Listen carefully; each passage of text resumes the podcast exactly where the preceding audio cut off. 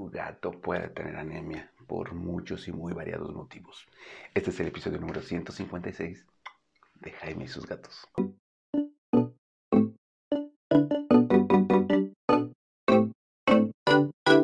Hola, ¿qué tal? ¿Cómo están? Yo soy Jaime, soy un cat lover y comparto mi vida con cuatro maravillosos gatos. Y con ellos inicié hace ya cuatro años, iniciando con este episodio este podcast con el único objetivo de pues, compartir, experimentar y ayudar a que tú y tu gato vivan contentos y felices por mucho, mucho, mucho, mucho tiempo. Así que estoy muy contento de iniciar la cuarta temporada de Jaime y sus gatos. Muy feliz, emocionado, tengo que hacer cambios. Ahí me dicen qué les gustaría ver, qué les gustaría escuchar, qué les gustaría que hiciéramos más en mis redes.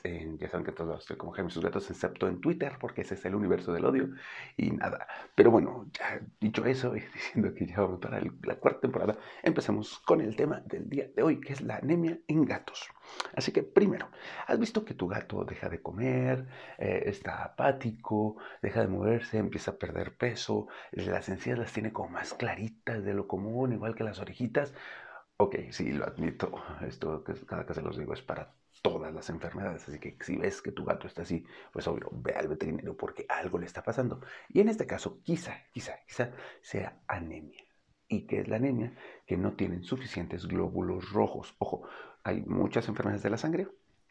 En este caso la anemia es cuando no hay suficientes glóbulos rojos y por lo tanto no están llevando los nutrientes a donde tienen que ir. Si tu gato va a comer, pero los nutrientes no van a llegar. Ese es el problema con la anemia. Y que en términos de gatos ahí puede ser causada por muchas, muchas cosas. Desde pulgas hasta peleas, hasta eh, algunas enfermedades virales como la erliquia y las hemobartonelas, que ya hablamos de la bartonela en otros episodios, pues sí, la hemobartonela también es un tipo de bacteria que va a hacer que no esté produciendo. También puede ser ocasionado por problemas renales, por problemas de la médula ósea, o sea, hay una infinidad de cosas que puede ocasionar la anemia, ¿no? Y algunas tan fáciles de curar como combatir las pulgas y otras, pues, son malas noticias para tu gato pero ¿quién lo va a detectar? ¿Quién lo va a, determinar? Pues tu veterinario. En términos de gatos, tu veterinario te puede decir que tiene dos tipos de anemia. Una que es la regenerativa, en donde lo que está sucediendo es que sí, el gato está produciendo glóbulos rojos, pero no lo suficientes o no a la suficiente velocidad.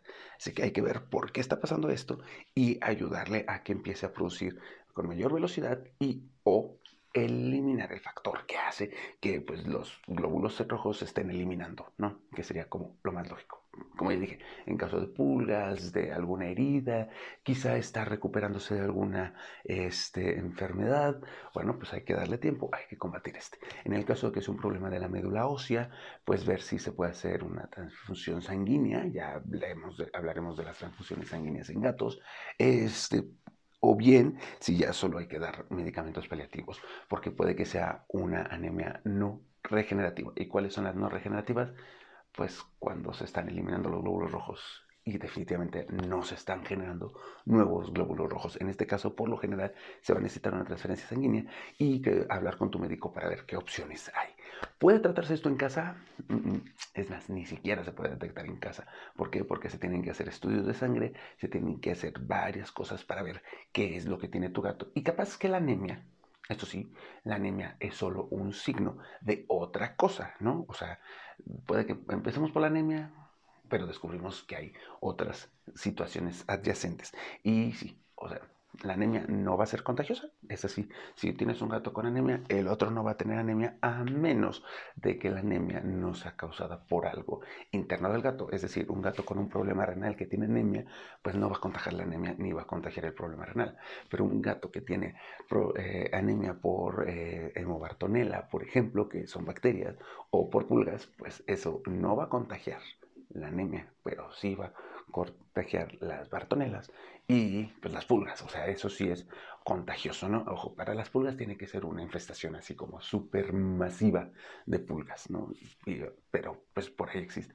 Por eso es que tu veterinario va a ver qué es eh, lo que tiene, por qué tienes anemia, la va a intentar combatir y va a ser muy neto, neta contigo, porque hay anemias que lo que detonan, eh, demuestran es que pues tu gatito la está pasando muy mal, ¿no? Y tienes que tomar decisiones. No me gusta decir esto, pero hay que ser como sinceros en este sentido. O sea, no hay otra forma de decirlo.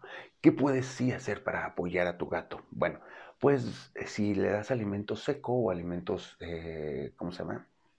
Ya de mercado, pues busca los que estén, eh, pregúntale a tu veterinario cuál es el mejor para él.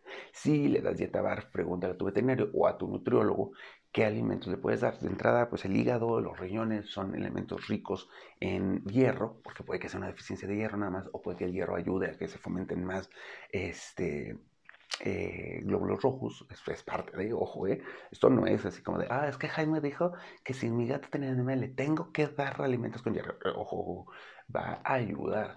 Y solo si tu gato ya está acostumbrado a consumirlos. Por ejemplo, los míos, eh, Cabezón, Tara y Mina, sí, sin problemas van a comer más hígado, van a comer más riñones, van a comer un poco más de vísceras que pueden ayudar a esto. Eh, Frey, ni de chiste, o sea, Frey es, croquetera. Frey, Frey no le gusta el alimento, la dieta bar, ya es de, de croquetas. Así que con cada uno de ellos, porque cada gato tiene su personalidad alimenticia y sus necesidades y sus gustos, pues con cada uno de ellos vas a tener que ver qué es lo mejor orientado por tu veterinario. ¿no? En este caso sí es importante que tu veterinario te vaya diciendo qué hacer. La anemia no es algo que se pueda tratar en casa. No es como, bueno, sí, como nosotros de chiquitos que, ay, el niño está anémico, dale hierro, dale su caldito de frijol. Pues sí, básicamente es eso, pero pregúntale a tu veterinario cuál sería su caldito de frijol en modalidad gato. Esto es todo por este episodio, episodio número 156.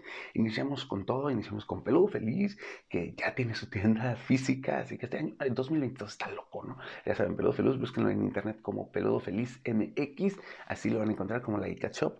Este, Nice Cat también sigue produciendo arena ecológica, que es la que yo utilizo y que me encanta porque además la puedo, la puedo utilizar para mis gatos, para mi ardilla. Este, a mi ardilla se la come, de hecho, absorbe los olores bastante bien, es ecológica. No, bueno, pum, no, este año viene, viene con todo. Gracias por escuchar, gracias por iniciar esta cuarta, temporada conmigo. Si estás en YouTube y esto lo estás viendo como por julio, porque creo que voy así de atrasado en YouTube, si no es que muchísimo más. Capaz que este lo estás viendo en el 2027, ¿no? O sea, estoy muy atrasado. Pues gracias por escuchar, gracias por seguirme. Les mando un abrazo a todos. Feliz 2022, episodio 156. Cuarta temporada. Jaime sus gatos. Adiós.